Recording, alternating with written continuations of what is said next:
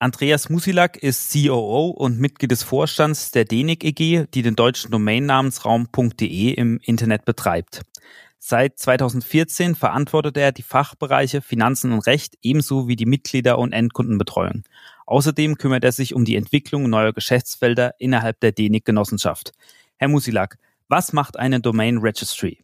Registrierungsstellen spielen eine wichtige Rolle im Internet. In diesem Kontext ist DENIC verantwortlich für alle Domains unterhalb der Top-Level-Domain.de. Wir verwalten damit das Register sämtlicher DE-Domains. Somit wird sichergestellt, dass zu jedem Zeitpunkt nur eine Domain verfügbar ist. Eine Domain ist ein wichtiges Bindeglied im Internet. Dazu muss man wissen, dass jedes Gerät, welches mit dem Internet verbunden ist, und somit auch die Inhalte einer Website über eine lange Ziffernfolge sogenannten IP-Adressen erreichbar sind. Eine Domain ist quasi das Bindeglied zu einer IP-Adresse. Das muss man sich ungefähr so vorstellen wie die Kontakte auf einem Smartphone. Anstatt die Telefonnummer zu wählen, wählt man den Namen aus und ruft seinen Kontakt an. Das lästige Merken einer Nummer entfällt damit. Darüber hinaus muss natürlich sichergestellt werden, dass eine DE-Domain registriert werden kann, entsprechend stellen wir das Registrierungssystem zur Verfügung. Und im Anschluss ist natürlich wichtig, dass äh, eine Domain auch aufgerufen werden kann. Also stellen wir die Infrastruktur der Namesurfer zur Verfügung. Das sind so die wesentlichen zentralen Aufgaben einer Domain Registry. Und wer hat eigentlich entschieden, welche Registry welche Domain-Endung betreibt? Ja, das ist eine spannende Frage. Ich glaube, da muss man tatsächlich einige Jahrzehnte zurückgehen. Vielleicht muss man unterscheiden. Es gibt im Grunde die GTLDs und die CCTLDs. Irgendwann sind die CCTLDs daraus entstanden und CCTLDs klar mit einem sehr geografischen Bezug eben zu einem Land, eben wie .de zu Deutschland und entsprechend der Rechtsnorm. Also hat man sich sehr früh entschieden, dass eben CCTLDs meistens aus dem Land heraus betrieben werden und aus dieser Rechtsnorm heraus. Während man bei GTLDs, die eben nicht per se einen geografischen Bezug haben, da gibt es welche. Beispiele sind hier natürlich .com, .net, aber auch eine .shop. Diese werden natürlich sehr zentral gesteuert und dort gibt es einen Vergabemechanismus, der über die Icon gesteuert wird. Vor einigen Jahren gab es die sogenannte New GTLD-Runde, also wurden weitere 1700 generische Endungen freigegeben und die wurden tatsächlich ausgeschrieben. Ja, während CCTLDs, wie ich schon anfangs erwähnt habe, eben meistens im Land liegen und dann nach der länderspezifischen Rechtsnorm geführt werden. Für DENIC war das folgendermaßen, dass das tatsächlich erstmal ein universitäres Projekt war und dann irgendwann tatsächlich in eine Genossenschaft überführt wurde. Und die besteht jetzt seit äh, 25 Jahren. Tauschen sich diese Registries untereinander aus oder kümmert sich jeder nur um seine eigene Top-Level-Domain? Persönlich ist die Domainbranche für mich sehr, sehr speziell. Weil im Grunde, wenn wir im Bereich des CCTLDs bleiben, wir uns sehr wohl austauschen können. Wir sehen uns nicht wirklich als Wettbewerber, weil im Grunde es ist ganz klar ein deutscher Bundesbürger, der favorisiert ganz klar eine DE-Domain, während ein französischer Staatsbürger dann wahrscheinlich eher eine .fr wählt. Damit ist quasi gegeben, dass wir uns sehr wohl austauschen können. Also es ist ein hervorragendes Niveau, um sich wirklich auszutauschen, sehr offen und insbesondere im CCTLD-Bereich es ist sogar so, dass wir Best Practices austauschen. Da werden teilweise Codes ausgeteilt. Das würde man im normalen Wettbewerb niemals so wiederfinden. Das bedeutet nicht, dass wir mit GTLDs uns nicht austauschen. Dafür gibt es spezielle Plattformen. Man kann hier Icon-Meetings nennen, während wir jetzt speziell als europäische Top-Level-Domain wir uns vor allem äh, mit den europäischen Kollegen austauschen und das eben auf Center-Ebene. Wenn wir jetzt Andreas, mal reingekommen. Was ist bei der .de das Besondere, wenn man die managt? Was ist dabei zu beachten?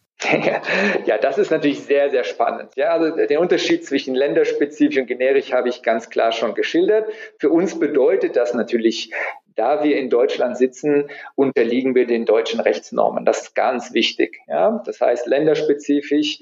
Wir müssen uns hier an deutsches Recht halten nicht nur, es gelten natürlich auch andere Gesetze, europäische etc. Aber das ist ganz wichtig. Kommen wir zu dem Punkt Managen. Natürlich DENIC ganz speziell. Also sie ist quasi einzigartig in der Domainbranche, weil wir als Genossenschaft organisiert sind. Und als Genossenschaft sind die Genossen, die Mitglieder quasi äh, Stakeholder auf der einen Seite und äh, Kunde auf der anderen Seite. Dieser Spannungsbogen ist sehr interessant für einen Manager, also einen Vorstand, der ich bin. Der ist natürlich so spannend, indem natürlich Entscheidungen zwar von uns getroffen werden, aber in der Regel wir doch darauf oder sehr genau darauf achten, welche Impulse uns die Mitglieder geben.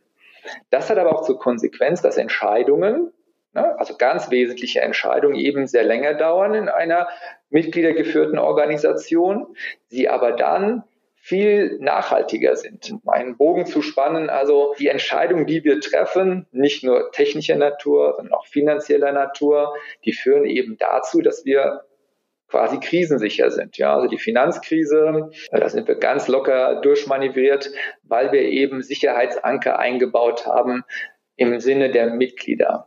Und ein anderes Beispiel aus der technischen Sicht ganz äh, wichtig sind, dass wir die technischen Implementierungen im Sinne unserer Mitglieder entwickeln. Also sehr früh zu Beginn der Genossenschaft haben wir uns entschieden, ein Registrierungssystem für die Mitglieder zu kreieren, zu bauen und zu implementieren. Damals, jetzt nach vielen Jahrzehnten später, gleichen sich die Systeme, die Registrierungssysteme der einzelnen Top-Level-Domains an. Aber zu diesem Zeitpunkt, so wurde mir ganz klar versichert, war das wirklich aus der Sicht der Mitglieder das beste Registrierungssystem der Welt. Und das sind so gute Beispiele, wo man sagen muss, das ist sehr speziell, wenn man verantwortlich für .de ist. Wenn Sie jetzt von den Mitgliedern sprechen, kann da jeder Mitglied der DENIC werden oder muss man da eine bestimmte Voraussetzung erfüllen? Also wir sind auch hier, das ist eines unserer Grundprinzipien, wir sind sehr diskriminierungsfrei und versuchen tatsächlich sehr offen zu sein. Also die Hürden, um ein DENIC-Mitglied zu werden, sind sehr gering. Im Grunde ist es wichtig, dass man Domains registriert.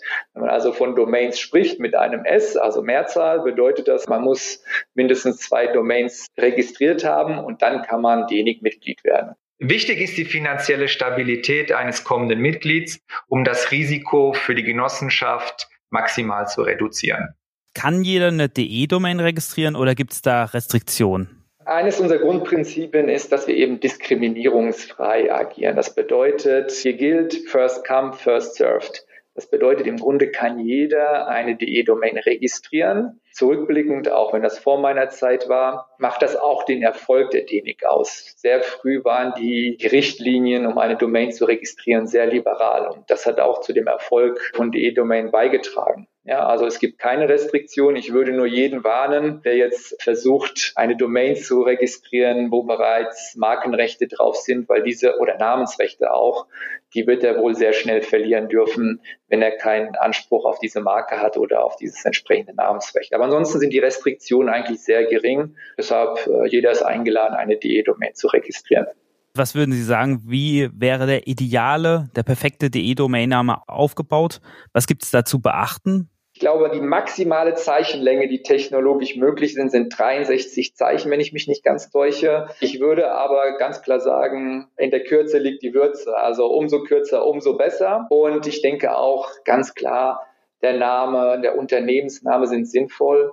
Da wir uns aber in einem gesättigten Namensbereich bewegen, das bedeutet insbesondere für den Bereich für selbstsprechende Namen, muss man halt Dinge kombinieren. Und hier kommt aus meiner Sicht der Bindestrich zur Geltung, indem man eben wirklich sagt, der Bäcker-stadt.de.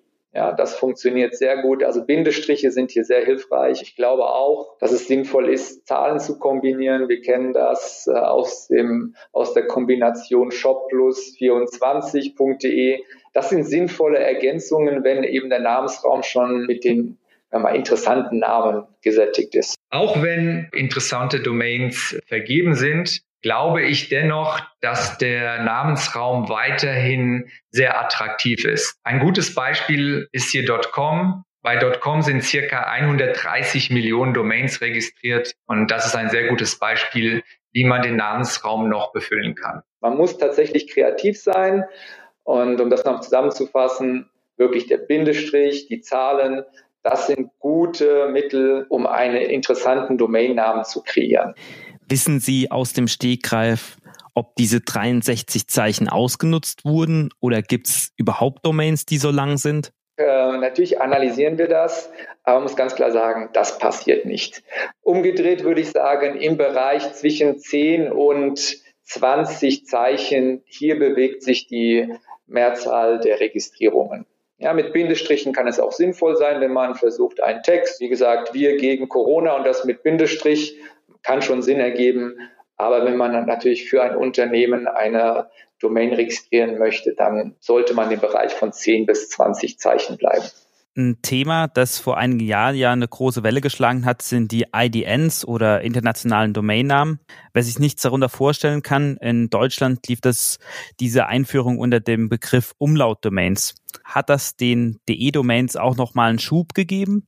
Also in der Tat, vielleicht sollten wir das mal historisch aufbauen. 2004 sind die IDNs äh, quasi ins Leben gerufen worden und auch äh, DENIC hat sich dem angeschlossen und die Registrierungszahlen in 2004 im ersten Monat sind von 0 auf 200.000 gestiegen. Ich glaube dann 2000 um 2012 hat das ein bisschen stagniert oder es hat die Stufe von ungefähr 600.000 IDN-Domains erreicht. Und seit ungefähr diesem 2012 bis jetzt sind nur noch weitere 50.000 hinzugekommen. Also um es wirtschaftlich und finanziell zu sehen, ist das ganz klar ein wichtiger Träger für die äh, DENIC. Immerhin vier Prozent unseres Bestandes sind IDN-Domains. Auf der anderen Seite, glaube ich, muss man diese Frage nochmal ergänzen, wie werden sie tatsächlich genutzt? Die Browseranbieter haben zunächst in ihren Browsern gar nicht die Möglichkeit hinterlegt, IDNs aufzurufen. Eine IDN konnte somit nicht sinnvoll genutzt werden. Wir haben aber festgestellt, und da war ich auch schon bei der DENIC an Bord 2014, dass wir quasi gesehen haben, dass die werden nicht genutzt. Also ein SZ wurde in ein Doppel-S umgewandelt. Damit war eigentlich eine IDN-Domain mit SZ nicht wirklich sinnvoll. Also haben wir 2016 uns dafür entschieden, hier einen Code zumindest für Firefox zur Verfügung zu stellen, damit IDNs überhaupt über den Webbrowser aufgerufen werden können.